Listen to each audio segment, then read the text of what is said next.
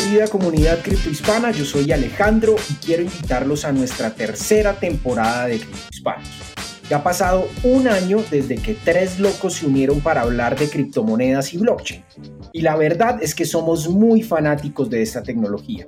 Así que les traeremos grandes novedades, también nuevos entrevistados y mucha polémica de todo lo que pasa en el mundo cripto. Les tenemos unos invitados de rechupete y unas discusiones en las que podrán participar todos nuestros oyentes. Así que no se pierdan esta tercera temporada que viene cargada de mucha energía, pero sobre todo de muchos bits. Bienvenidos a Cripto Hispano.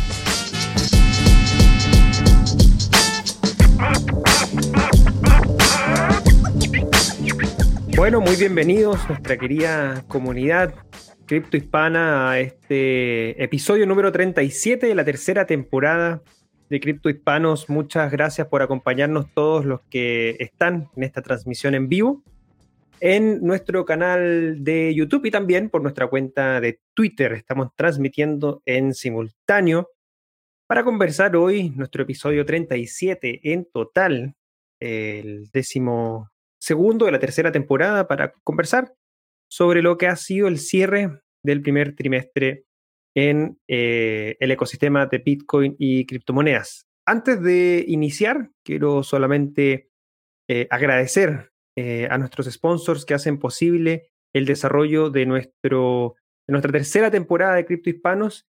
Quiero agradecer desde ya a Leden, una suite de servicios que te ayudarán a ahorrar y ganar más Bitcoin y dólares digitales los productos de Leden te permiten generar intereses, pedir créditos en dólares y obtener créditos para comprar más Bitcoin. Tus cuentas de ahorro en Bitcoin y dólares USDC, en colaboración con Genesis, ofrecen las mejores tasas de interés del mercado, trabajando con la institución más establecida y con mayor transparencia de la industria. Así también cuentan con un servicio llamado B2X, exclusivo de Leden, que te permite utilizar tu saldo en Bitcoin para obtener un crédito en dólares y comprar el mismo monto en Bitcoin. Y si necesitas dólares y no quieres vender tus bitcoins, puedes obtener un crédito respaldado con estos bitcoins en menos de 24 horas y así no tengas que venderlos. ¿Quieres ponerle alas a tus satoshis? Aprende más en leen.io. Revisa las tasas de interés vigentes tanto para ahorros como para crédito en su página web. Agradecemos también a Local Cryptos. ¿Necesitas cambiar bitcoins por dólares, euros, pesos o bolívares? Usa Local Cryptos, el mercado peer-to-peer -peer más seguro. Local Cryptos es una plataforma sin custodia esto quiere decir que no necesitas dejar tus claves privadas en manos de nadie para cambiar tus bitcoins. Con más de 100.000 usuarios y 40 formas de pago, LocalCryptos es el mejor lugar para comprar y vender bitcoins. Regístrate ya en localcryptos.com. Y finalmente agradecemos también a Buda.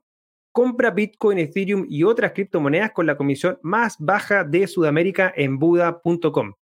Y si ya tienes una cuenta, invita a tus amigos y gana el 20% de lo que ellos paguen al usar Buda.com durante un año. Y si aún no tienes tu cuenta, bueno, ¿qué esperas? Te tomará menos de 5 minutos poder creártela en www.buda.com. Ya sabes, tu puerta de entrada a la economía del mañana.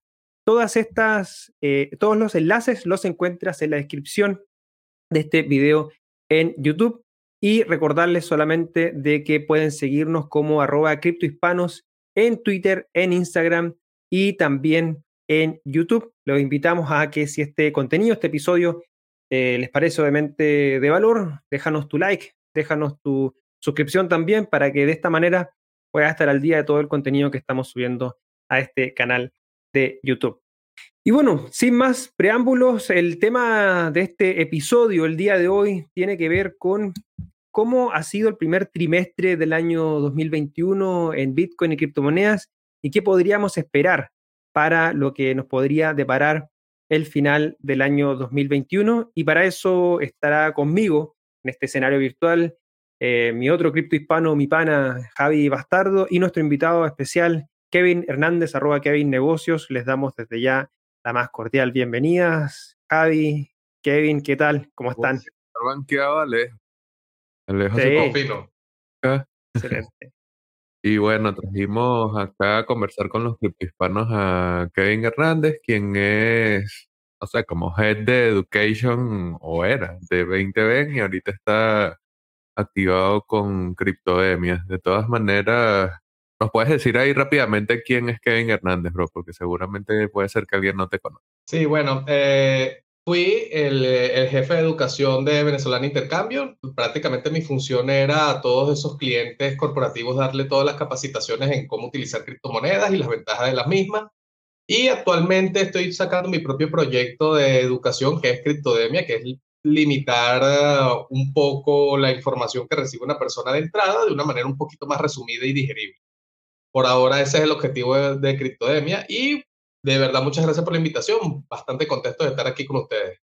Bueno, excelente. Hoy vamos a estar haciendo, como ya nos había dicho eh, Cristo, un resumen o comentando lo que va el primer trimestre del año. Ya justamente estamos pisando el final de marzo, por eso la idea era, bueno, conectar acá y comentar eh, lo que hemos visto, lo que más nos ha llamado la atención y, bueno, sobre todo, ya para partir de una vez, cuál sería ¿Cuál sería la noticia, hecho, suceso más relevante de lo que va en estos tres meses de 2021, Kevin? Si tú dices, si alguien te está preguntando así tal y tú tienes que decirles que en lo que va de año Oye, pasó tal, ¿qué, qué sería ese tal? Oye, está complicado. Está complicado porque estos tres meses han sido intensos a nivel de noticias, de verdad que sí. Este, pero yo creo que lo que más me impactó fue la noticia de Morgan Stanley preparando o sea, el producto de venderle Bitcoin a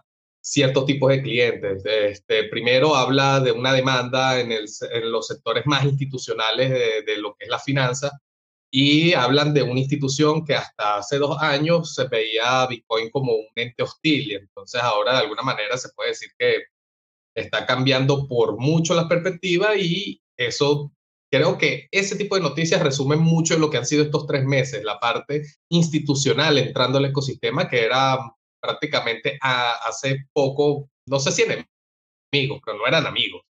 ¿Y tú, Cristo? es yo la verdad es que... Dejó que abierto.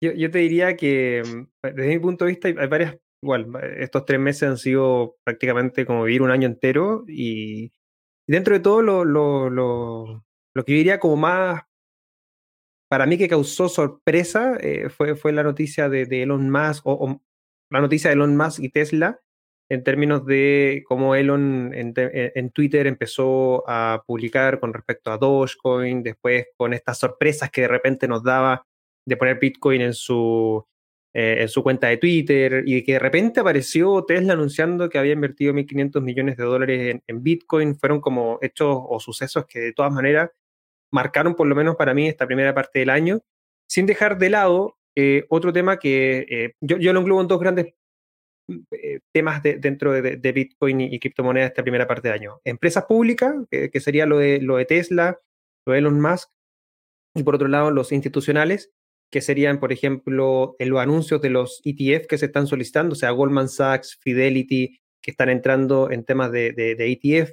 Conocimos hace poco, hace muy poco, un par de días, un fondo de eh, estatal de Nueva Zelanda invirtiendo 5% de su patrimonio también en Bitcoin.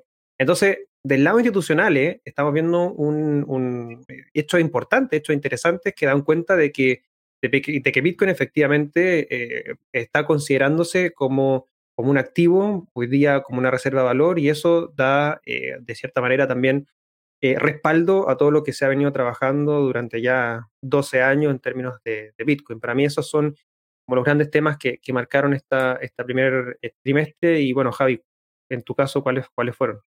Bueno, obviamente Elon creo que marca un punto clave. Así como en 2020 tuvimos a Michael Saylor, la entrada de Elon Musk es como un nombre propio demasiado importante, allí incluso lo tenemos en los comentarios. Y de la misma noticia de Elon, eh, a pesar de que no es él directamente, pero él es el techno king de la empresa, luego Tesla aceptando Bitcoin como medio de pago por los Tesla.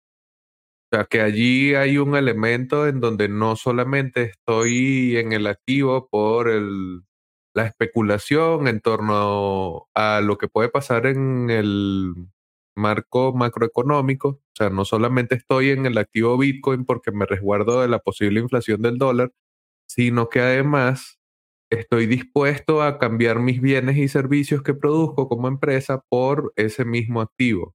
O sea, que estoy buscando todas las formas, todos los caminos que tenga para, eh, bueno, acumular más Bitcoin. Me parece allí un, un desarrollo bastante interesante de esa noticia y la otra, que no es una noticia única, sino como más bien una tendencia, es el precio de Bitcoin manteniéndose por encima de 40 mil, 50 mil, encima de 30 mil. O sea, tenemos rato que no se visita sub 30k. Eso habla de un mercado completamente diferente al último bull run. Porque, ojo, en 2017, ¿cuántos días duró la corrida que nos llevó hasta 20k? O sea, esos últimos estertores del mercado subiendo, fue muy efervescente. Esta vez rompimos los 20k, hubo una resistencia para seguir avanzando de 30, pero de, luego de ahí el precio ha mantenido cifras importantes, cifras altas importantes.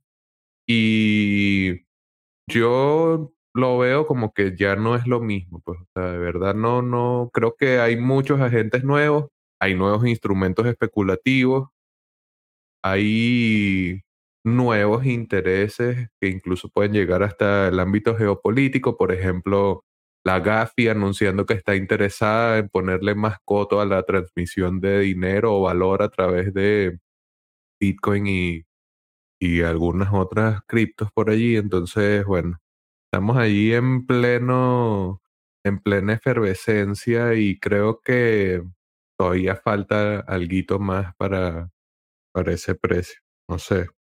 Creo que ese sería mi resumen del 2021.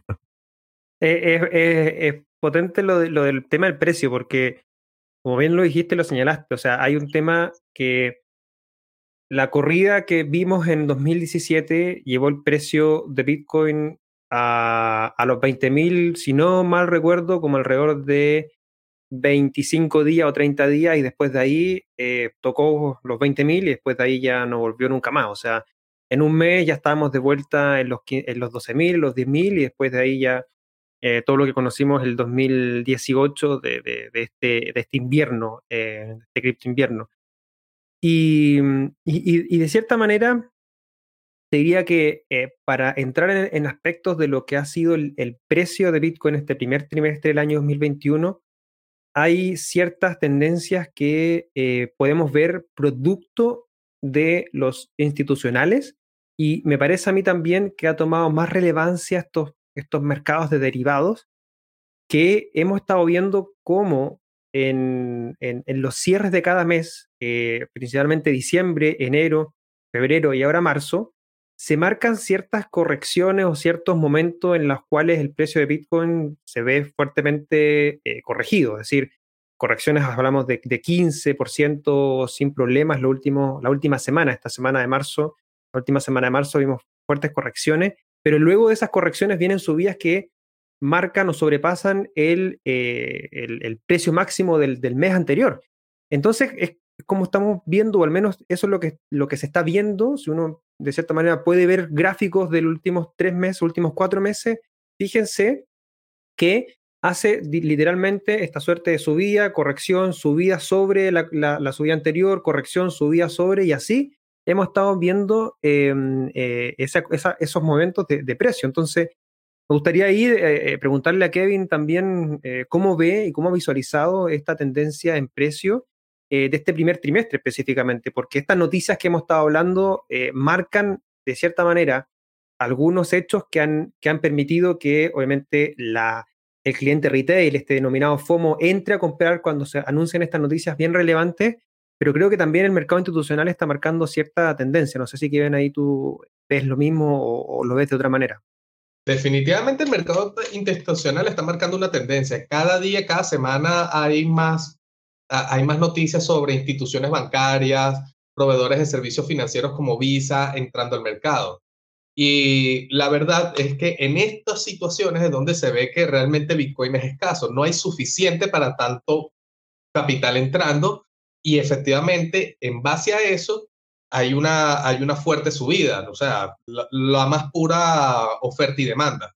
¿Entienden? Entonces yo creo que eso ha, eso ha sido también un, ese empuje que de cierta manera puede ser considerado atípico desde el 2013, 14, no me si no me equivoco.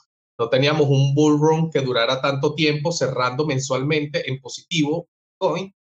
Entonces creo que ese es el punto. Si lo comparamos con el 2017, yo creo que ese bull run fue más efervescencia que algo sostenible, algo firme que dijera, no, mira, eh, este precio es real. ¿Entienden? Porque si hubiera habido algo tangible, algo, un, fundamental detrás del precio de Bitcoin en aquel entonces, se fuera mantenido como se está manteniendo ahora. ¿Entiendes? Eh, aquel fue pura efervescencia, puro hype, puro locura de personas que estaban triplicando, cuadruplicando sus ahorros en un margen de tiempo muy corto. Eh, aquí está pasando lo mismo, pero no es limitado a, retailers entrando en el mercado. Cuando una persona mete un billón de, dólares en Bitcoin, estamos hablando de muchísimo dinero. O sea, estamos hablando de que algunos países no tienen esa cantidad de dinero. Países pequeños, por supuesto. Eh, y en, mi opinión, eso es lo que trae ese bull run. Al entrar institucionales que están manejando montos muy superiores a lo que estamos conociendo ahorita en Bitcoin, tiene que subir, no hay, no hay de otra. Como diría Michael Saylor hace en la última entrevista que, ha, que han generado muchos memes, va a ir arriba para siempre. Si lo ves a largo plazo, va a ir arriba para siempre. Porque es que las monedas fiat no tienen fondo, o sea, al final, inclusive uno viendo cómo se está desarrollando la economía alrededor de todo, gente que no sepa de Bitcoin o que no no tenga una forma de protegerse de lo que viene, que es así como, bueno, o sea, es, lastimoso. O igual uno no está para salvar a nadie, pues, pero, o sea, quiero decir, las monedas fiduciarias están pasando por un momento histórico. O sea, creo que es como no necesariamente el final del, del patrón fiat, lo estamos viviendo ya, pero sí los principios del final del patrón Fiat, tal como lo conocemos. Veo más mm, Fiat eh, centralizadas, obviamente, pero digitales. Esta idea de la CBDC, eh, Central Bank Digital Currencies, obviamente eso no es Bitcoin ni se parece, pero seguramente va a seguir el mismo modelo para que los bancos centrales puedan seguir gestionando la inflación, etcétera. Y todo eso que pase negativo en las economías fiat probablemente incida de manera positiva en Bitcoin, porque al ser un modelo alternativo, al ser una economía alterna a cómo funciona eh, lo que conocemos o el sistema en donde estamos viviendo actualmente, Obviamente, a mayor información que tenga el mercado, como bien nos dijo Halfini en su momento, más difícil será salir de Bitcoin y más difícil va a ser poder detener lo que se supone que, que va a convertirse. No sé si necesariamente la moneda de reserva global dominante como tal, pero sí un activo de mucha importancia a nivel geopolítico, incluso a nivel geopolítico. Dicho todo esto, obviamente eso quiere decir que el precio va a continuar al alza. O sea, no sé si, no sé si para siempre así, sin que hayan momentos de corrección, sin que haya al menos seis meses lateralizando. O sea, digo que Estoy de acuerdo con Michael Saylor, estoy de acuerdo con esa idea de Bitcoin por siempre al alza, pero por la propia economía fiat. Y mientras más dominio de mercado tome Bitcoin, mientras más dominio y, e información añada al mercado, obviamente más difícil va a ser que eso se detenga, suponiendo que esta idea de que un bien digital escaso de las características de Bitcoin va a seguir siendo eh, demandado, va su escasez, su límite de emisión va a seguir volviéndose escaso por tener alta demanda.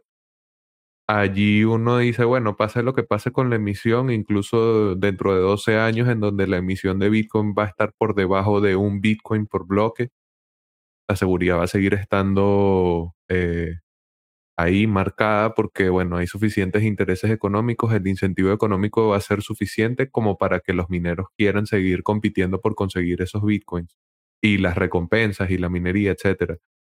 Entonces, si, si todo esto es así, obviamente tiene sentido pensar que Bitcoin va a subir para siempre, pero, pero, pero no sabemos si en cortos periodos de tiempo nos tenemos que llevar un tortazo de seis meses. O sea, yo, honestamente, yo, Javier Bastardo, no lo he dicho en público, vamos a soltar una primicia aquí. No veo correcciones de 80, 70% más. No las veo, no las veo, no veo. O sea, creo que las correcciones que ya hemos atravesado de hasta 30% en 7 días son esas viejas correcciones que nosotros conocíamos de 70, 80% en, sí, en ese mismo rango de tiempo, en una semana. No lo veo muy difícil. O sea, y, es porque, y es porque existe mayor mayor presión ahí, perdón, Javi, de, esto institucional. O sea, ya ven la oportunidad de corrección de 30 y lo hemos visto. O sea, en cosas de minutos, esas correcciones que llegan a tocar 30 en cosas de minutos ya vuelven arriba porque están esperando ahí estas denominadas ballenas con sus órdenes puestas en los exchanges para empezar a pegarle al precio en los puntos, obviamente, en los que ellos ven interesante entrar y que antes no sucedía porque el retail era un poco más lento y con poco volumen, entonces obviamente se daba que las correcciones era, era, mucho, más, era mucho más rápida y fuerte eh, y, la recuperación era más lenta por, por eso, porque el poder de, de, un, de una ballena, obviamente, de entrar a comprar con, con, millones de dólares o billions en algunos casos, como lo hemos visto en, en alguna empresa, da cuenta de que efectivamente las nuevas correcciones de 30 son las que antes veíamos de 40-50%.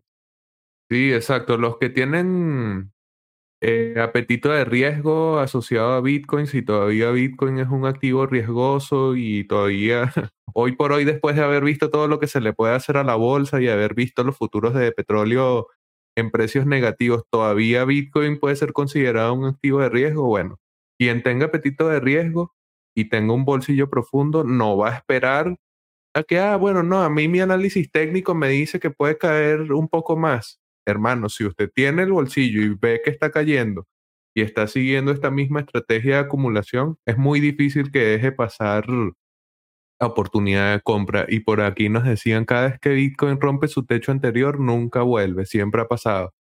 En referencia a la ruptura del all-time high de 20k, que era una cifra fetiche porque no se había alcanzado y tal, y una vez se rompió, esos precios no volverán.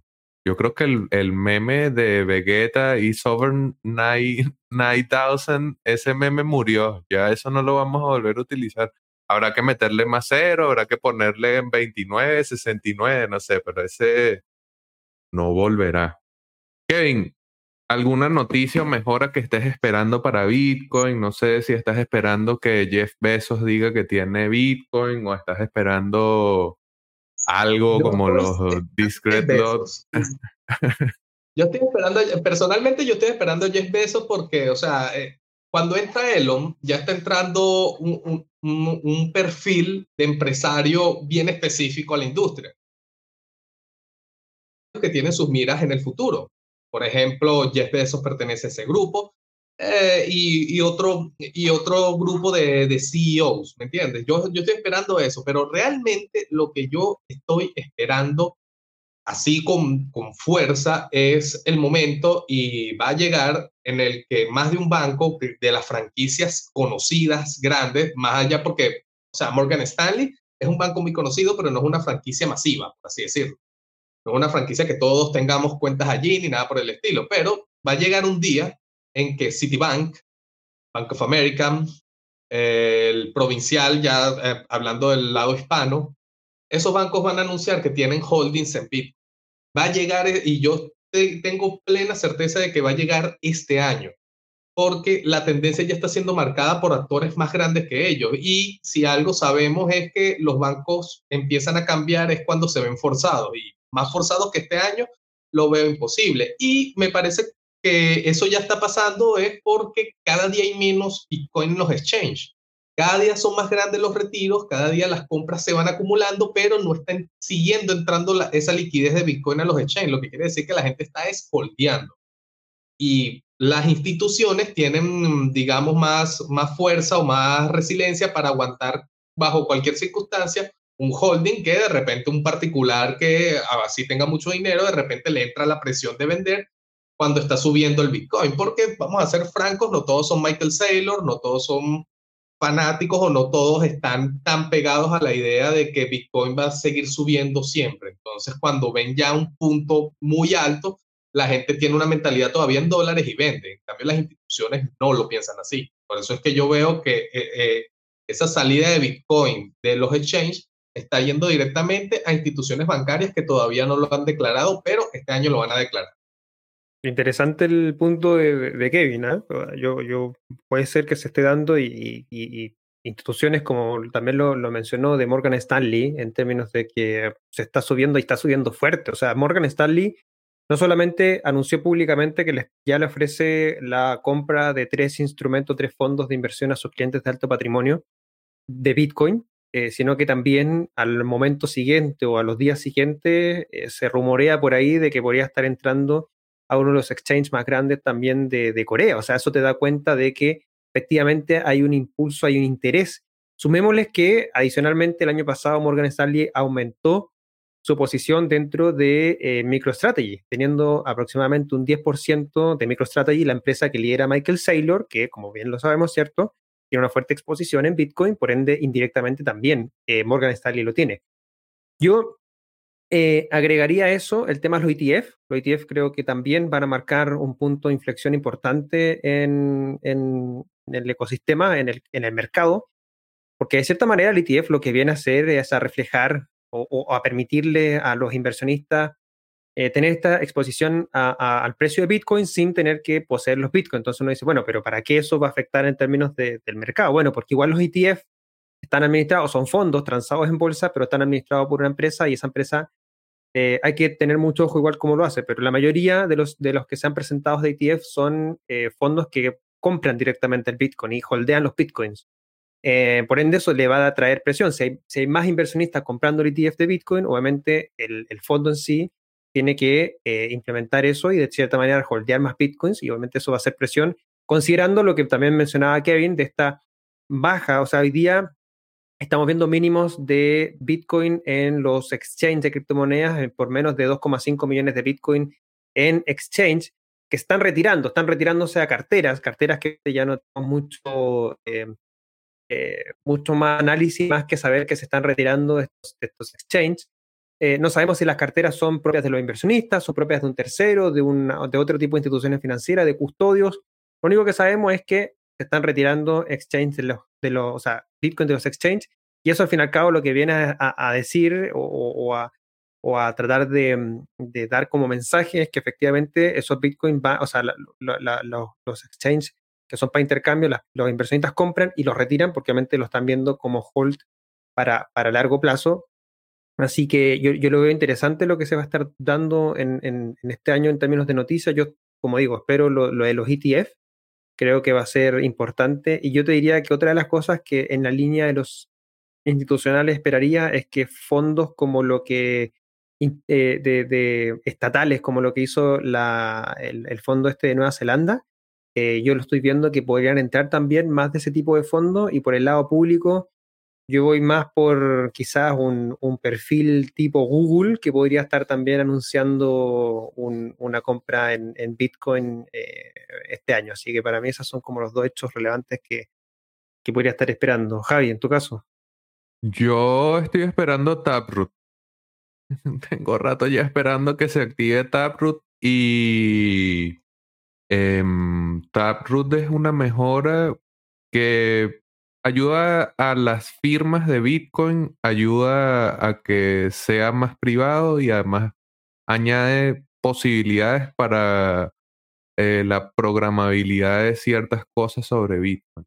Siempre se ha dicho que Bitcoin eh, no tiene contratos inteligentes y que no se puede hacer ciertas cosas y al final un contrato inteligente es una transacción con ciertas condiciones.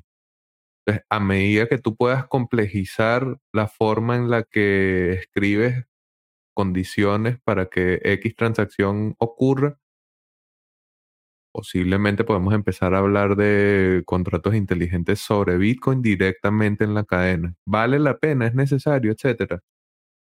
No sé si al punto de lo que se hace en Ethereum, crear tokens, etcétera, pero Seguramente sí para productos financieros derivados del precio de Bitcoin, eh, inclusive derivados de la propia propio comportamiento de la cadena, lo que sea que esté pasando dentro de la cadena, poder hacer, no sé, el seguimiento de el número de transacciones que se han hecho y crear un derivado financiero sobre eso que funcione con, con ciertas condiciones y utilizando este nuevo formato de firmas va a ser más simple que más simple y más ligero el, el, el registro en la cadena. Entonces allí como que bueno, se abre un ámbito interesante y obviamente y sobre todo en el lado de la privacidad, porque nos están comenzando a correr tras los talones. Evidentemente a todos nos interesa, en cierto modo, el crecimiento de Bitcoin y lo que supone para Bitcoin que entren nuevos, nuevos agentes de bolsillo profundo, los institucionales que los hemos nombrado varias veces. Eso es interesante para eh, el nivel de complejidad que alcanza Bitcoin como activo, pero entonces añade nuevos peligros, porque obviamente Michael Saylor no quiere transar Bitcoin con CoinJoin. A ese carajo no le interesa absolutamente nada CoinJoin o cualquier mejora de privacidad. Ni siquiera creo que le interesa hoy por hoy Lightning Network, que en este lado del mundo y con bolsillos chiquiticos en vez de profundos, obviamente a nosotros sí nos hace sentido Lightning Network y a muchos obviamente ya hemos visto por qué es importante la privacidad, porque si te controlan y saben a dónde mueves tu dinero, eres más susceptible a ser extorsionado o incluso perder tu libertad por sencillamente estar relacionado con Bitcoin. Entonces, como sus intereses no son los mismos y pareciera que es más importante una ballena institucional que el pequeño usuario, obviamente va a haber un punto en donde la privacidad va a ser un tema de discusión más significativo de lo que es hoy por hoy. Va a tener que formar parte de la agenda con mayor fuerza y Taproot, que es la noticia que espero, pudiese entonces allanar el camino para que la discusión sobre la privacidad no necesariamente tenga que ser algo teórico, sino que ya estemos montados sobre un protocolo en donde las transacciones tengan un nivel de privacidad mayor. Que sea más difícil utilizar heurísticas, estas eh, suposiciones matemáticas que derivan de cómo funciona funcionan las transacciones de Bitcoin, entonces obviamente ellos tienen supuestos con los que seguir y rastrear estas heurísticas que quedarían invalidadas con este nuevo tipo de firma. Entonces espero y por lo que sé por allí, si se aprueba el Speed Trial, que es una prueba rápida que están planeando entre los desarrolladores, esto pudiese acelerarse hasta noviembre. O sea, que de repente en noviembre ya haber completamente merged incluido, completamente adherido el, esta nueva característica en el protocolo de Bitcoin. Porque ya institucionales hay, ya si no se quieren meter, no se metan, jódanse. O sea, lo siguiente sería un país, no, un país no, mm, ¿cómo llamarlo? No fuera del status quo, un país de los alineados, no un país del grupo de los no alineados como Irán, Venezuela, Corea del Norte, que ya sabemos que están en la movida de Bitcoin, sino algo así como Suiza, Alemania. Coño, una vaina así que a todo el mundo le guste, un país de pinga que diga, mira, nosotros somos de Bitcoiner y estamos a muerte con Bitcoin. ¡Coño! Esa sería una noticia increíble, pero no la veo, no la veo honestamente creo que tienen que cambiar los boomers, tienen que salir del manejo de la riqueza. ¿Y ah, Wyoming, Wyoming, Wyoming, Ah, ok. Pero bueno, Wyoming y Miami son rara avis y son estados dentro de Estados Unidos, pues. Al final, o sea, están poniéndole flow. Son estados, son estados que están dentro de Estados Unidos, pero conocemos que prácticamente son pequeños países que tienen sus propias autonomías dentro de lo que pueden hacer en su territorio. Entonces igual marca un cierto, un, speech que otros gobernantes de otros países podrían tomar y empezar a, a, verlo también. es verdad, Miami se está poniendo bien Bitcoin, Bitcoin Valley, como en su momento fue Zug, el cantón de Zug en Suiza el Crypto Valley, ahora tenemos el, no sé, la playa Bitcoin. Sí, sí, sí. Y, yo creo que. Eh, sí, bueno, pero es que. vale, Kevin.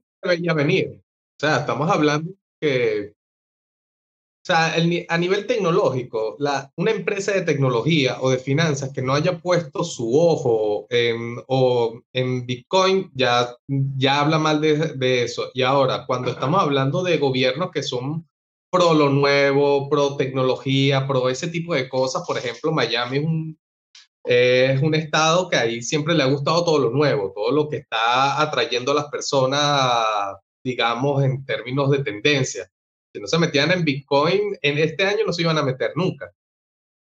Sí. es que está, está fuerte el FOMO.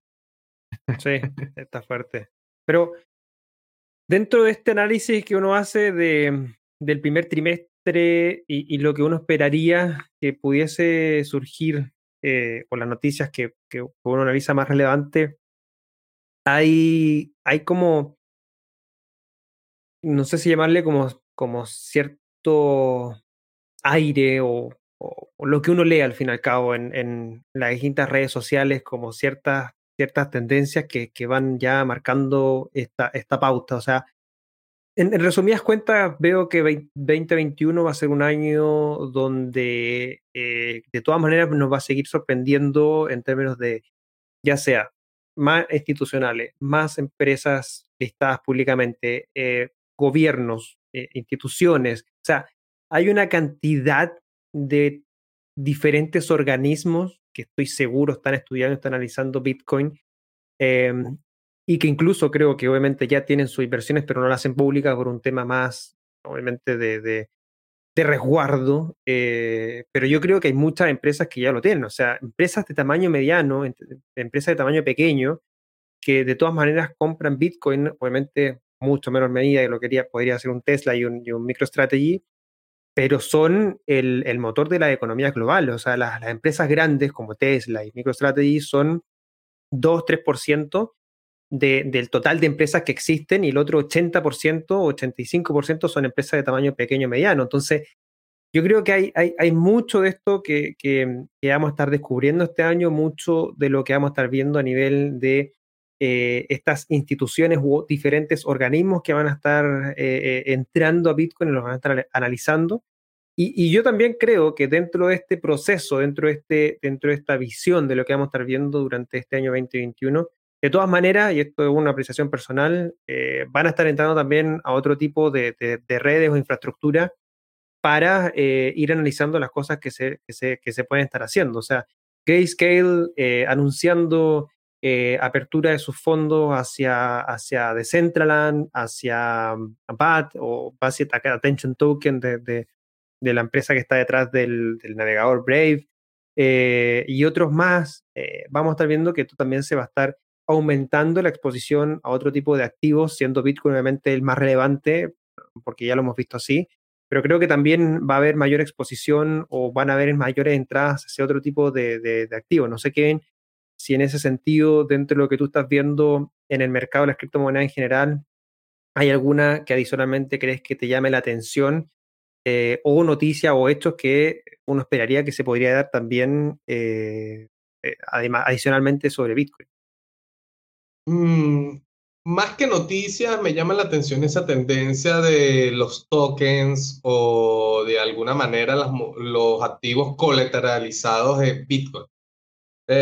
Todos sabemos que eh, es, o sea, no vamos a poder escapar de eso, de ese Bitcoin bajo custodia que van a tokenizar o te van a vender, pero siempre van a estar bajo custodia, tipo lo que está haciendo PayPal, tipo los, los, Bitcoin dentro de Ethereum, el, eh, el Wrapped Bitcoin, este tipo de cosas. Sí, me preguntan a mí, el, R Bitcoin de RSK viene siendo también un producto de Bitcoin bajo custodia, aunque es una custodia federada, funciona de otra manera, Binance también se está yendo por esa vía, eh, está demostrando que efectivamente las personas no, o sea, las personas entienden Bitcoin más como un activo que como dinero y me llama mucho la atención ver si el crecimiento de estas propuestas, por así decirlo, va a ser sostenido. Yo veo muy interesante lo que hace RCK, eh, estoy viendo que se está moviendo una cantidad eh, representativa de Bitcoin dentro de Ethereum y creo que eso va a ser un modelo que van a copiar los institucionales, los bancos, los fondos de inversión.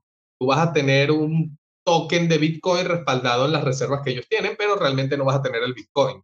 Y ese modelo también se puede copiar por entes estatales, fondos de ahorro de pensiones y ese tipo de cosas. De alguna manera tienen algo de control, pero no, no se están limitando simplemente al dólar, que ya vemos que está pasando por unos momentos bastante duros en lo que se refiere a macroeconómicamente hablando.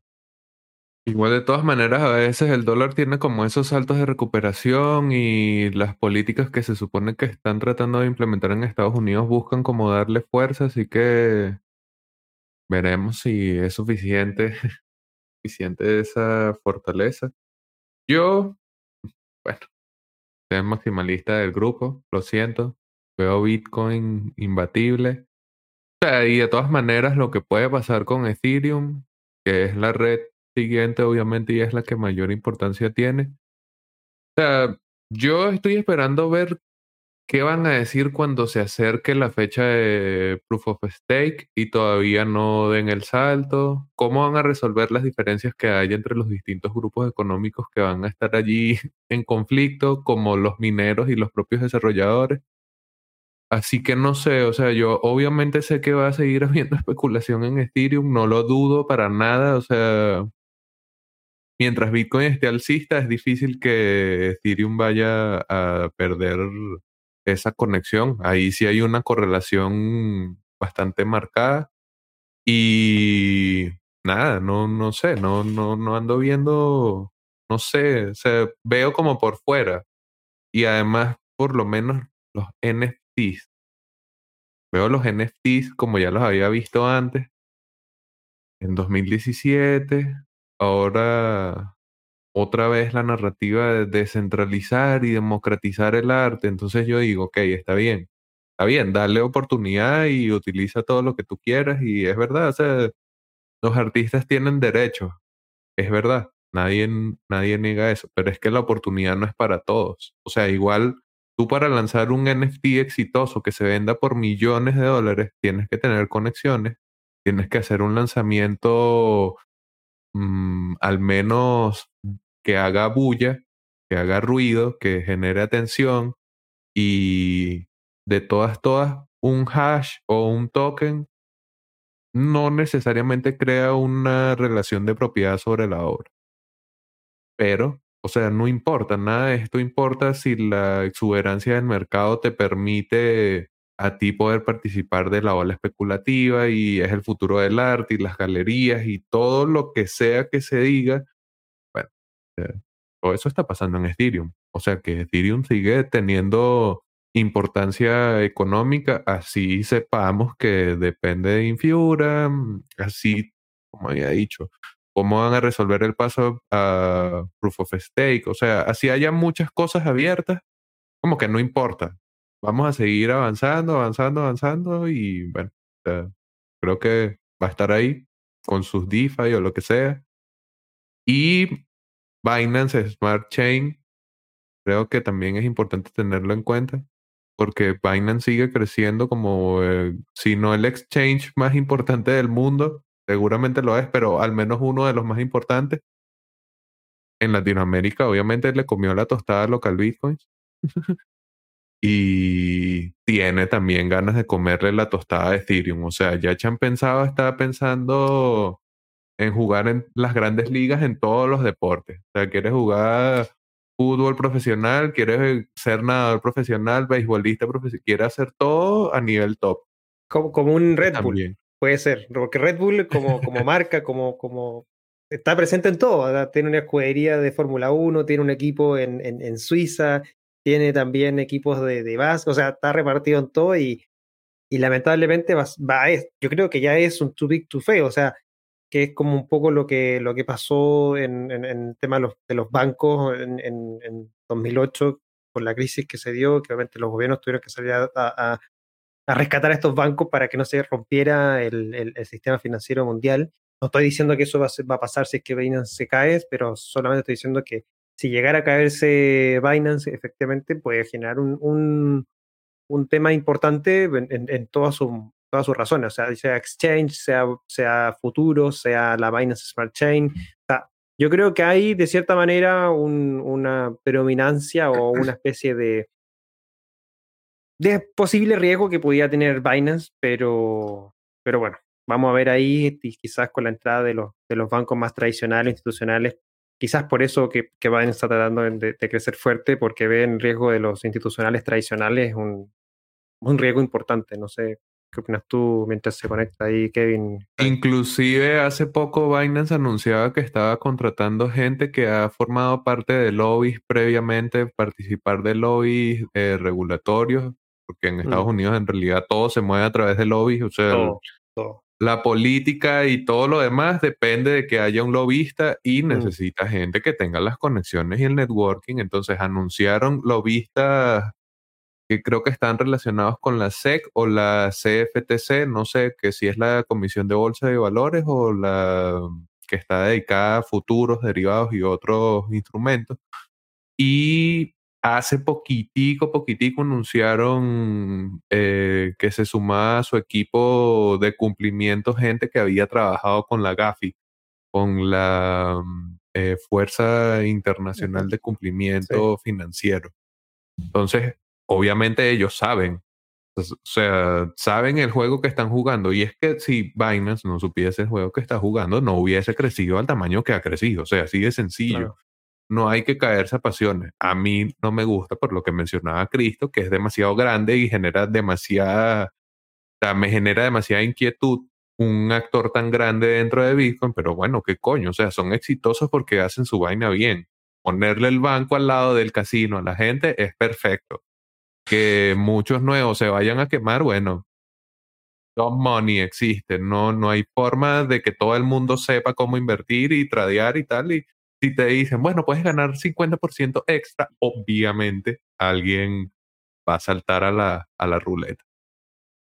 Tú ves el mundo en la tendencia de Binance, tú ves el mundo, o sea, tú ves más o menos hacia dónde van a ir los institucionales cuando ves la tendencia de Binance. Eh, como tú dijiste, eh, contratar a eh, miembros de Gafi. Los panas están muy claros no solamente del mapa empresarial, por así decirlo, sino por el mapa geopolítico. Por eso es que por ahora no me preocupa tanto lo que vaya, a ser, lo que vaya o deja de ser Binance, pero eh, efectivamente un actor tan grande hace que el mercado vaya a depender mucho de lo que hagan o dejen de hacer. Entonces habrá que en ese punto ver si los demás exchanges empiezan a ganar algo de terreno para equilibrar un poco la balanza, lo cual lo veo algo lejos. Creo que nos acostumbramos a que el mercado era pequeño, ya el mercado estaba medio tomado, lo que pensarían la mayoría de los exchanges. Entonces no valía la pena un esfuerzo tan, tan hacer esa milla extra. Y Binance efectivamente lo hizo y le comió la tostada a más de, un, a más de una empresa. Entonces, esto se pudiera decir que es libre mercado. Sí, es la acción del libre mercado. Kevin, ¿qué, qué, opinas tú del, de Coinbase, de la, estrategia que está siguiendo Coinbase en términos de, de, listarse públicamente y un poco distinto a lo, a lo, que ha seguido Binance, como para comparar los dos exchanges más grandes en términos de volumen del mundo? Eh, que Coinbase, cierto, está saliendo a la bolsa en Estados Unidos, está siendo valorizada en, en, montos de 100 mil millones de dólares aproximadamente. ¿Qué, qué opinas tú de, esa, de, de lo que está haciendo Coinbase? Que Coinbase está siguiendo el libreto de cualquier banco estadounidense cuando empieza a crecer. O sea, e, es una empresa estadounidense en Estados Unidos. Digamos que eh, eh, eh, ellos tienen que seguir un patrón que ya siguen la mayoría de las empresas. Crecen lo suficiente, se hacen públicas. Al hacerse públicas se vuelven un actor económico dentro del ecosistema mucho más importante y también de alguna manera está haciendo que personas entren en el mercado sin entrar en el mercado, porque comprar unas acciones de Coinbase es entrar en el mercado de criptomonedas, efectivamente, pero sin de, alguna manera quitarte algunos riesgos intrínsecos del, del mismo mercado. Estás confiando es en la capacidad de Coinbase de manejar ese modelo de negocio. Entonces, Obviamente es una manera extraordinariamente buena de capitalizar porque van a adquirir muchos fondos que evidentemente van a ir a distintos a distintos criptoactivos. Y yo creo que ese modelo lo vamos a ver que lo van a seguir muchas empresas en Estados Unidos.